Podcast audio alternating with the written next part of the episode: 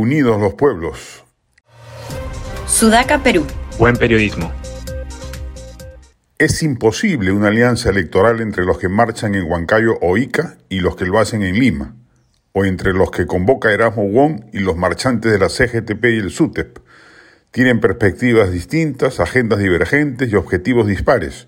Unos quieren que Castillo se vaya porque es un mediocre consumado, o los más delirantes porque va a instaurar el comunismo en el Perú, y otros lo hacen más bien porque no ha cumplido sus promesas radicales de cambio, entre ellas la de desplamar una asamblea constituyente.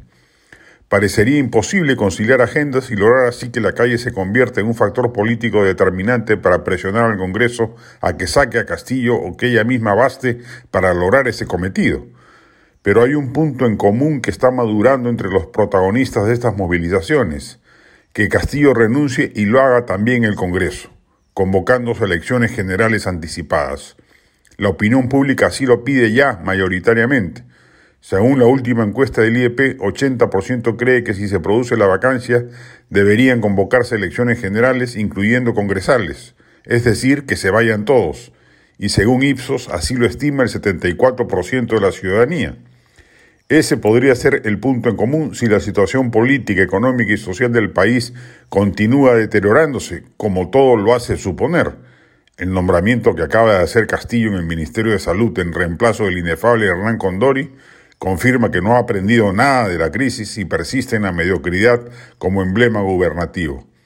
La incompetencia del Ejecutivo y la medianía galopante del Legislativo ya hastiaron a la ciudadanía, hay un hartajo de la clase política solamente equiparable a la que existía a fines de los 90, luego de los fracasos estrepitosos de los dos partidos más grandes de entonces, Acción Popular con el segundo gobierno de Belaunde y el APRA con el primero de Alan García.